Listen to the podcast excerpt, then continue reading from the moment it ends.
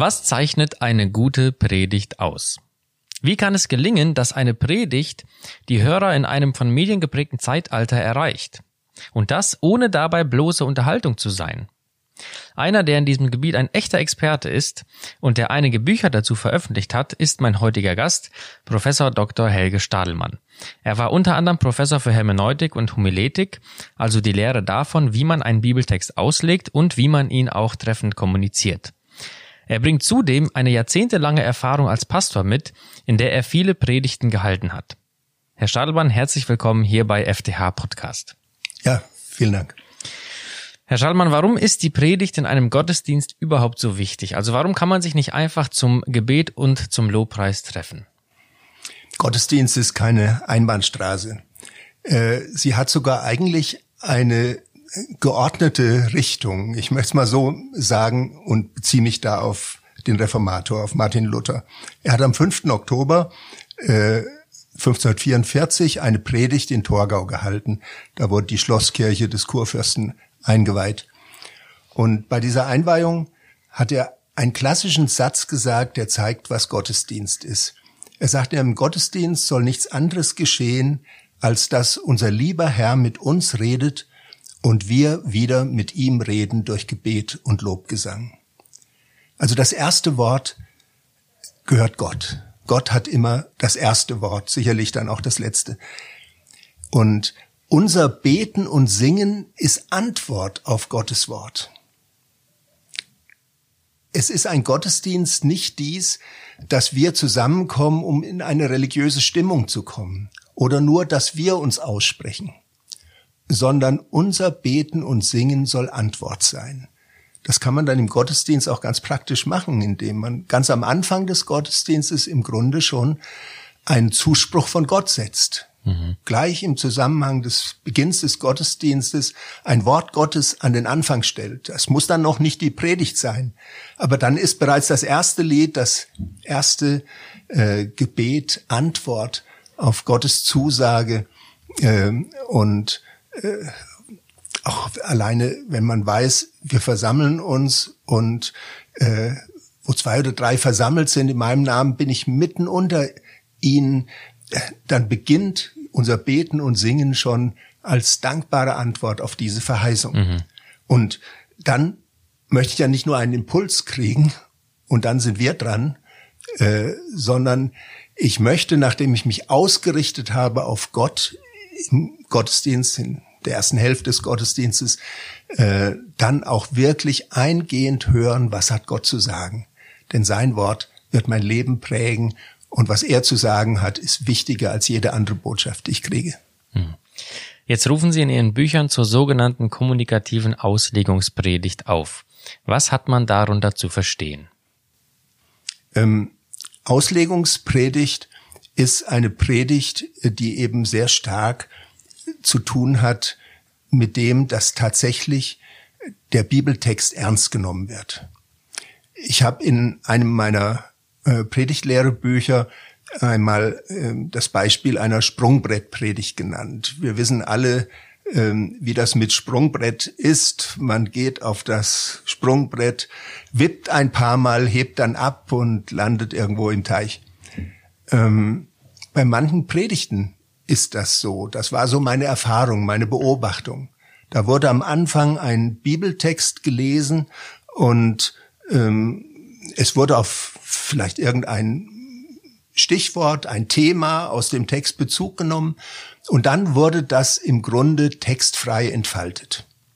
Aber dann sind die Hörer, ist die Gemeinde im Grunde zurückgeworfen auf die Autorität des Predigers darauf, wie geistreich er ist, was für tolle Ideen er hat, was für humorvolle Einlagen, wie unterhaltsam diese Predigt ist äh, oder wie so seine Theologie ist, die er da in verschiedenen Punkten entfaltet. Die Auslegungspredigt macht das nicht so. Sie wippt nicht nur einmal auf dem Text und hebt dann ab in eigene Ausführungen und Gedanken, sondern sie geht mit den Hörern durch den Text. Äh, es würde sich lohnen, bei einer Auslegungspredigt dass die Teilnehmer des Gottesdienstes die Bibel dabei haben. Er setzt dann übrigens auch die Hörer in die Lage, zu beurteilen, was da gepredigt wird. Das schafft mündige Gemeinde.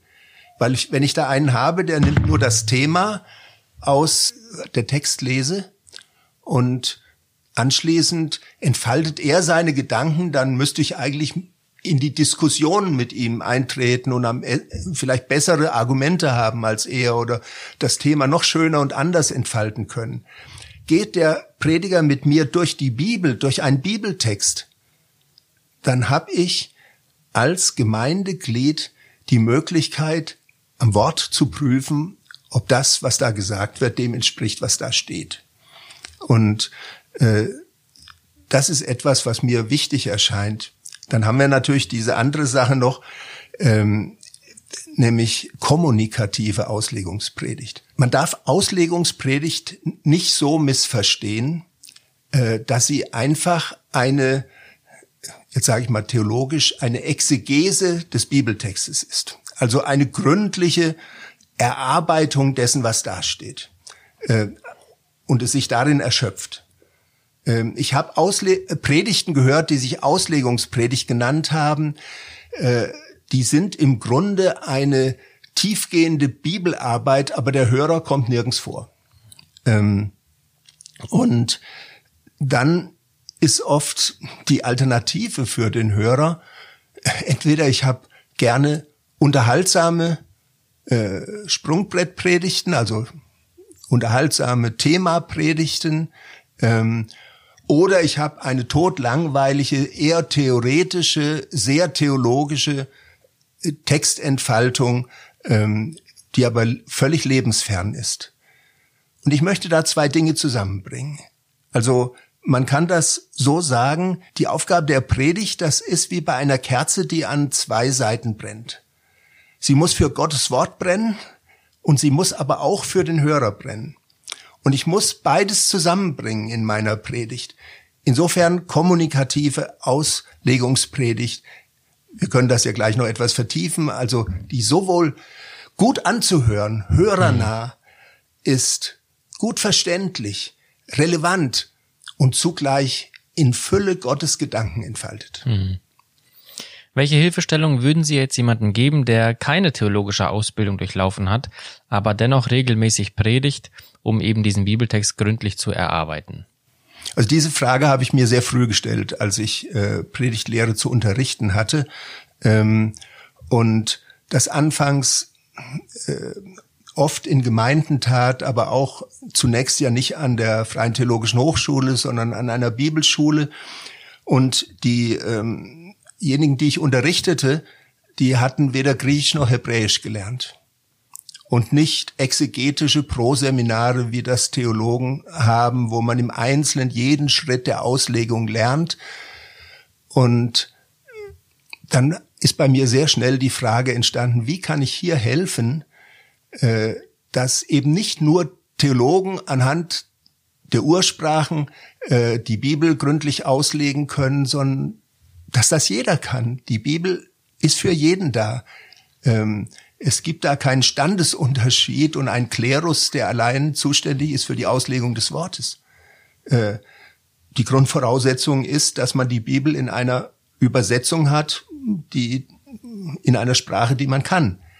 Und dann kann man ja auch verstehen, was da steht. Und das kann man sich im Einzelnen anschauen. Und so habe ich schon in meinem ersten äh, Buch über Predigtlehre, das hieß damals in den 80er Jahren schriftgemäß Predigen, ähm, einen ganzen Teil drin gehabt, der hat Schritte entfaltet, wie man als normaler Christ, der kein Griechisch, kein Hebräisch kann, Schritt für Schritt sich die Bibel genauer erarbeiten kann.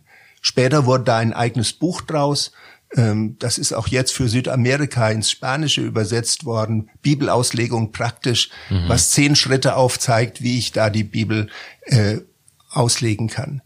Und da hat, ich sag der Laie, die gleiche Aufgabe wie der Theologe. Er muss zunächst mal sich vertraut machen mit dem Text. Er muss sehen, was ist der Hauptgedanke hier, wie verläuft der rote Faden im Text. Äh, Er muss schauen, sind da im Text irgendwelche Dinge, die ich noch nicht verstehe, wo ich da nachschlagen, mich genauer informieren muss. Dann kann man als jemand, der jetzt nicht Griechisch und Hebräisch vorliegen hat, einfach mal die guten Übersetzungen nehmen, vielleicht eine sehr äh, genaue, strukturgenaue hm. äh, Auslegung, äh, Übersetzung wie die Elberfelder Bibel und dann eine sehr sinngenaue wie die äh, Genfer, neue Genfer Bibelübersetzung oder auch die Lutherbibel. Man nimmt mal zwei, drei so Übersetzungen, legt sie nebeneinander, liest seinen Bibeltext und Leute, die, die Übersetzer, die die Bibel übersetzt haben, die kennen auf jeden Fall Griechisch und Hebräisch zehnmal besser als der Durchschnittstheologe. Und wenn da drei Übersetzer, gute Übersetzer zu einem Ergebnis kommen, dann habe ich eigentlich das Spektrum dessen, wie man den hebräischen oder griechischen Text übersetzen kann, vor Augen. Hm. Und da, von daher würde ich jeden ermutigen, sich nicht im Nachteil zu fühlen, sondern mit zwei, drei guten Übersetzungen arbeiten und dann auch zu wissen, so kann ich wirklich der Bedeutung des Textes auf die Spur kommen. Und dann schaut man, wie geht der Gedankengang im Text? Äh, wann ist das geschrieben? Warum? Was ist das Ziel? Ähm, notfalls guckt man mal nach im Bibellexikon oder in einem Kommentar, den ein Bibelausleger dann auch in der Gemeinde, der mitarbeitet, äh, dann im Regal haben sollte. Und so macht man eine gründliche Auslegung des Textes und macht sich am Ende noch Gedanken, wie man das anwenden kann. Nehmen wir an, wir haben einen alttestamentlichen Text ähm, und ähm, der macht bestimmte Aussagen, ähm, etwa, ähm, dass auf ein bestimmtes Verhalten die Todesstrafe steht. Ja, sollen wir dann in der Gemeinde plötzlich als Form der Gemeindedisziplin die Todesstrafe einführen?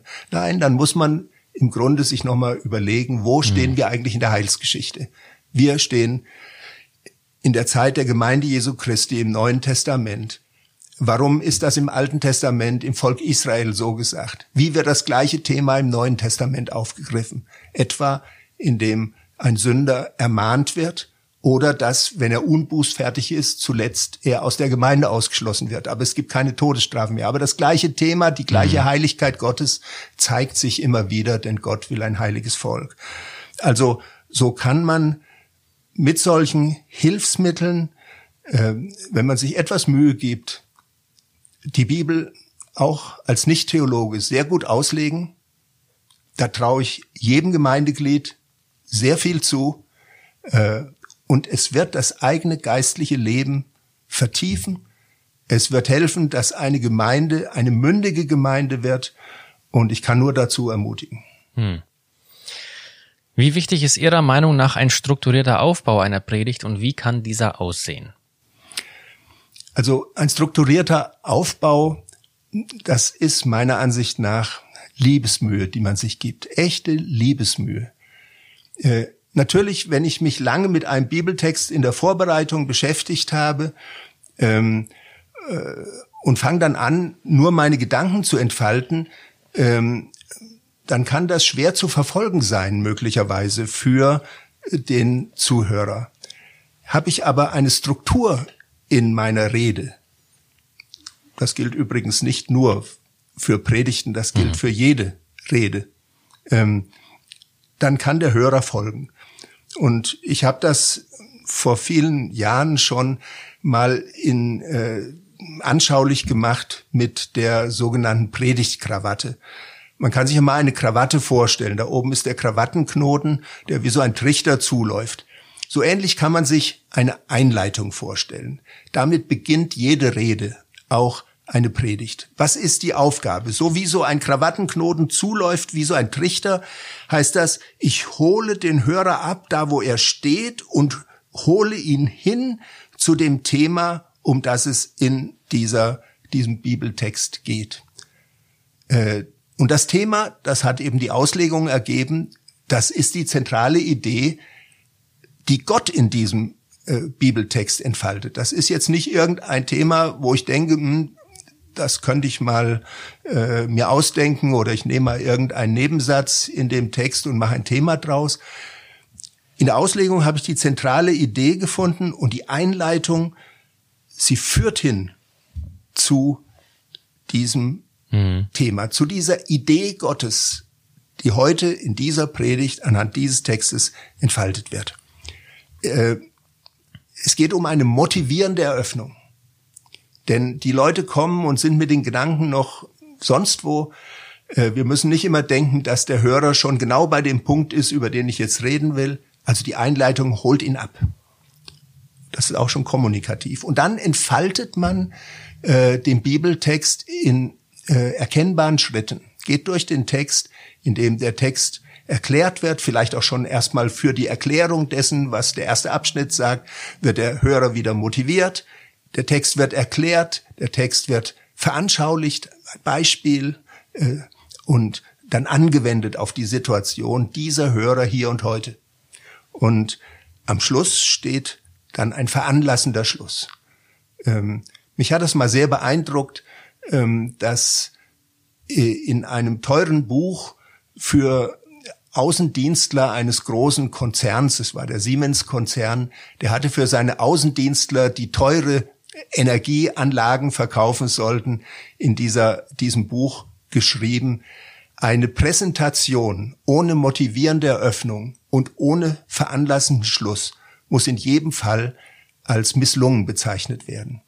Wenn das Siemens schon weiß, wenn sie ein Kraftwerk verkaufen wollten für Millionen, dann sollten wir, wenn es um das Wort Gottes geht, nicht weniger tun und auch eine motivierende Eröffnung und einen veranlassenden Schluss haben und in der Substanz entfalten, was Gott zu sagen hat. Also das zur Struktur, diese Predigtkrawatte. Welche rhetorischen Grundlagen sollte Ihrer Meinung nach ein Prediger beherzigen? Rhetorik ist die Kunst der Rede und das ist nicht etwas, was man tut, um schön dazustehen und zu glänzen, sondern auch Rhetorik hat eben mit dieser Liebesmühe zu tun. Ich tue, was ich kann, damit ich verständlich werde, kommuniziere, es meinen Hörern leicht fällt, ähm, zuzuhören. Oder um es mal so zu sagen, es liegt nicht in meiner Hand, das Herz der Hörer zu erreichen. Aber es liegt in meiner Verantwortung, die Ohren des Hörers zu erreichen, dass er zum nächsten Mal zuhört und versteht, was da gesagt wird. Und insofern hat Rhetorik einfach damit zu tun, dass man lernt zu reden. Das hat damit zu tun, dass man, soweit das geht, seine Stimme schult. Nicht jeder hat das gleich tolle Organ, aber man kann viel üben, dass man deutlich spricht, artikuliert spricht, dass all diese Muskeln um den Mund herum und so und das Zwerchfell aktiviert werden, so dass man verständlich auch vor mehr Leuten reden kann.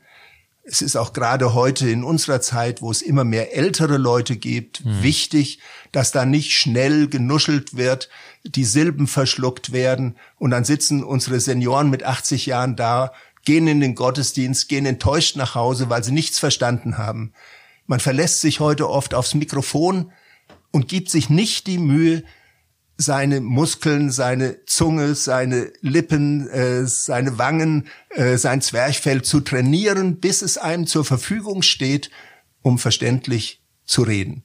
Ähm, Rhetorik, das ist dann über das Sprechen lernen, also indem ich stimmlich etwas tue, aber auch, äh, dass ich lerne, zum Beispiel, wie man erzählt. Hm. Das wird heute immer wichtiger, äh, denn die Menschen haben Hörgewohnheiten.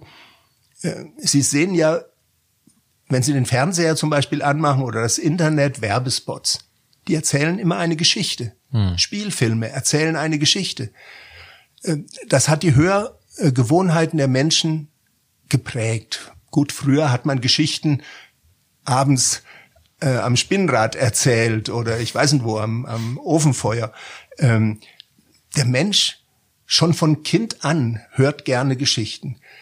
Geschichten gut erzählt ähm, werden das, was ich vom Bibeltext her zu sagen habe, anschaulich machen, indem sie es in einem, an einem Stück äh, echtes Leben im Grunde äh, verdeutlichen. Ich erzähle im Grunde eine Anwendung. Das braucht ein bisschen Zeit. Manche Leute meinen, eine Predigt muss vor allem kurz sein Und dann klingen manche vorgelesenen Predigten äh, wie so ein Lexikonartikel. Dann können wirklich nur einige Bildungsbürger folgen, äh, die gewohnt sind, konzentriert zuzuhören, wo ein Gedanke nach dem anderen äh, theoretisch aufeinander folgt.